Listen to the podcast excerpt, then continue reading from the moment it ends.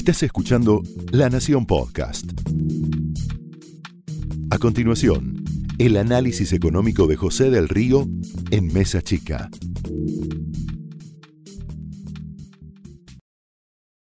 Buenas noches, bienvenidos a Mesa Chica. Hoy va a estar con nosotros Mercedes Marcó del Pont, una de las que suena, una de las economistas que más suena dentro del equipo de Alberto Fernández, porque Matías Culfas y Cecilia Todesca, dos de sus principales espadas, están en ese grupo callado que está siendo de los más influyentes. También está aquí una de las periodistas también más influyentes que nos va a acompañar hoy en una mesa que después te voy a contar en detalle.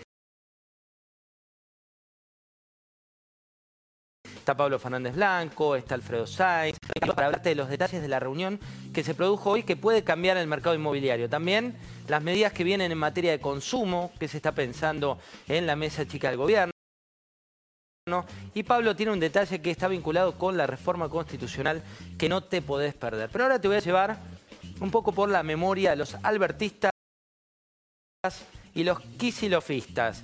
Sabés que está, te decía Liliana Franco, que en un rato también te va a contar los secretos de los ministros de Economía, los detalles que están por allí. Pero vamos a arrancar con el quién es quién de la economía de Alberto Fernández. ¿Quién es quién en la economía de Axel Kicillof? Arrancamos por él, por Axel Kicillof, que hoy varios de los empresarios que habían perdido su teléfono, varios de los empresarios que ni siquiera sabían cuál era el contacto, empezaron a pedir alguna reunión con Kicillof. ¿Por qué?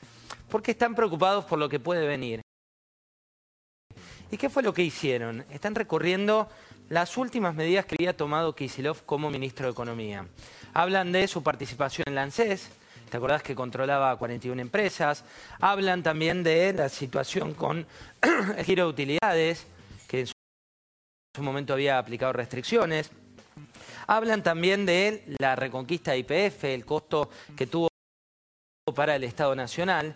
Y dicen, ¿cuáles pueden ser las principales medidas que tome Axel Kisilov cuando llegue a la provincia de Buenos Aires. Mira, te voy a mostrar lo que dijo hoy Kisilov respecto de la economía. Habla poco de economía el ex ministro y hoy candidato a gobernador con mejor resultado de las PASO. Pero esto lo dijo hoy en una charla que tuvo en Pilar con Achával, que es el candidato a suceder, según las PASO, a Ducoté, Nicolás Ducoté. Fíjate lo que decía Kisilov este día de hoy.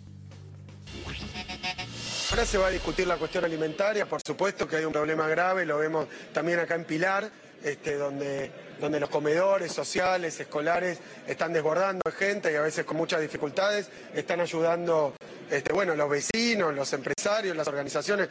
El sector medio, me decían hoy, que siempre ha podido dar una mano también, ahora se encuentra con problemas también para subsistir. Obviamente que no va a haber soluciones instantáneas, pero lo que tiene que ver el empresario es que hay un camino, que hay una dirección, que, y no estas cosas de la luz al final del túnel, que era decirle, mira, viene la oscuridad, en el túnel vas a recibir patadas, pero bueno, aunque no vea la luz algún día, no, no, tiene que haber respuestas inmediatas.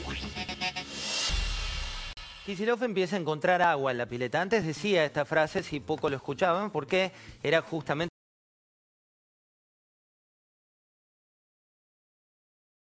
el ministro de Economía de Cristina Fernández de Kirchner, era quien uno relacionaba con, en su momento, con la participación en las empresas y te decía cuando estaban los directorios, pero hoy con las pymes en una situación tan, tan crítica, es que su discurso empieza a escucharse sobre todo en zonas industriales como las de Pilar. Algunos recuerdos también de Axel Kicillof, ¿te acordás que se hablaba de él de un neo-keynesiano con eh, orientación marxista. ¿Por qué? Porque cuando estudió en la Facultad de Buenos Aires, cuando primó su detalle en la Facultad de Buenos Aires, era quien se especializaba justamente en marxismo. Y después para la mesa chica del te vamos a contar con qué funcionario actual del gobierno, sobre todo vinculado al Banco Central, se conocen desde purretes. Pero hay más. Augusto Costa, ¿te acuerdas de Augusto Costa?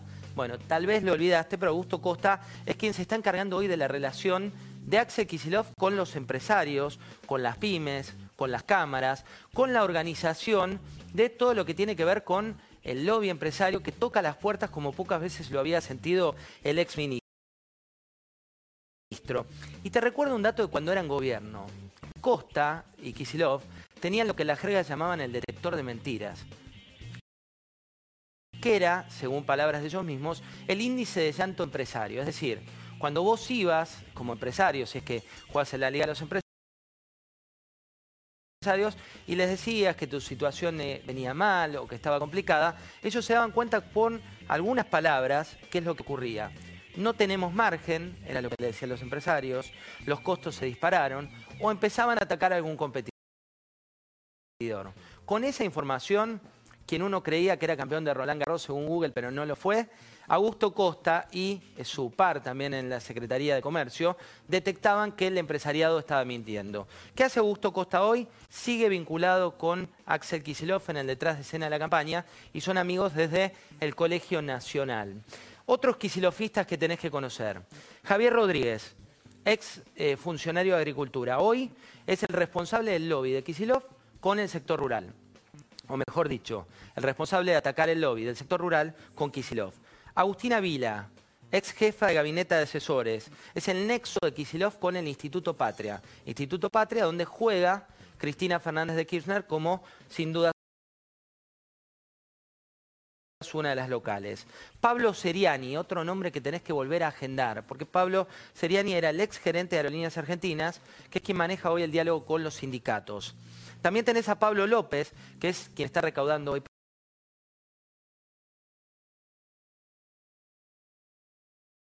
para la campaña, era ex secretario de Finanzas en la época de Kisilov, y Juan Cuatromo, que es ex funcionario del Banco Central, que junto con Cristian Girard forman parte de la mesa chica hoy de los Kisilofistas.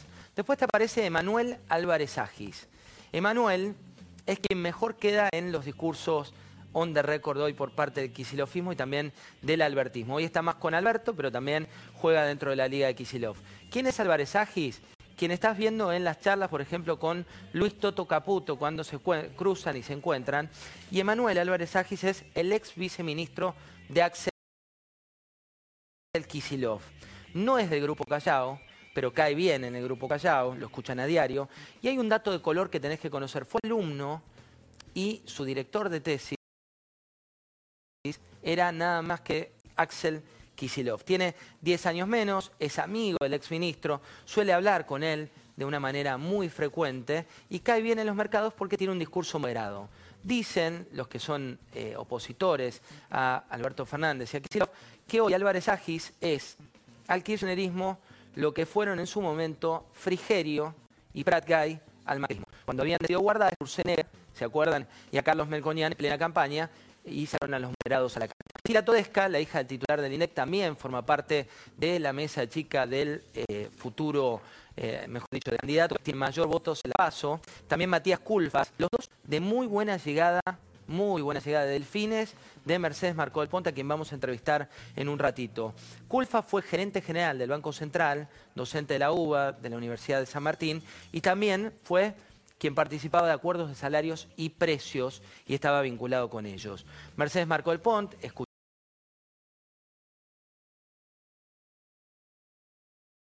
escuchada para algunos, eh, tiene que ser la futura ministra. Ella dice que no está en situación, pero se lo vamos a preguntar. Guillermo Nielsen, un paralelo a Manuel Álvarez Agis, otro que formó parte de la Liga de los Albertistas en otra época, es amigo personal de Alberto Fernández, fue embajador, eh, es economista con eh, muy buena llegada y se lo vincula más al mundo del petróleo. Y te hablo de algunos conversos. Fíjate la lista que tenemos aquí atrás. Paula Español, de la Liga de los relacionados con eh, Axel Kisilov. Mira. Paula Español, Arnaldo Boco, economista junto a Miguel Pese, que también están siendo cada vez más cercanos. Redrado, que denunció algunas de las últimas jugadas, según él, del presidente de la Nación, pero que hoy, vía eh, Sergio Massa, está seduciendo o está siendo seducido. De Mendiguren, que juega en esta cancha también por los masistas. Labaña, quien quiere seducir para el ministro de Economía, pero que Labaña ya dijo, no, muchachos, ese cargo me queda, me queda muy chico. Daniel Arroyo, que también llega de costado. Y fíjate Isela Costantini que te puse ahí. La sondearon a Isela Costantini. Ella dice que no todavía, que no los conoce. Pero fíjate un video que se filtró de manera viral donde piden por Isela al frente de aerolíneas y esto lo hacen algunos de los delegados sindicales que tienen muy buena llegada al mundo de Fernández y también de Cristina Fernández de Kirchner. Y algunos de los amigos históricos de la política de Alberto, Gustavo Vélez, a quien quieren seducir para que vuelva, él por ahora no dijo nada al respecto, Florencio Randazzo, con quien habían terminado mal, pero tienen una llamada pendiente y de hecho eh, Alberto Fernández ha dicho públicamente que quiere reunirse con él, Carlos Tomada, a quien eh, quieren sondear para Ministerio de Trabajo, Jorge Tayana también, de buena llegada, y la lista sigue. Ahí te puse última, Victoria Donda. Y vos me dirás, ¿por qué Victoria Donda? Si va de candidata a legisladora por la ciudad de Buenos Aires. Bueno, Victoria Donda ya tiene asegurado un Ministerio de la Mujer que puede cambiar el mapa también de los ministerios y la cuestión de género va a ser muy, pero muy protagónica.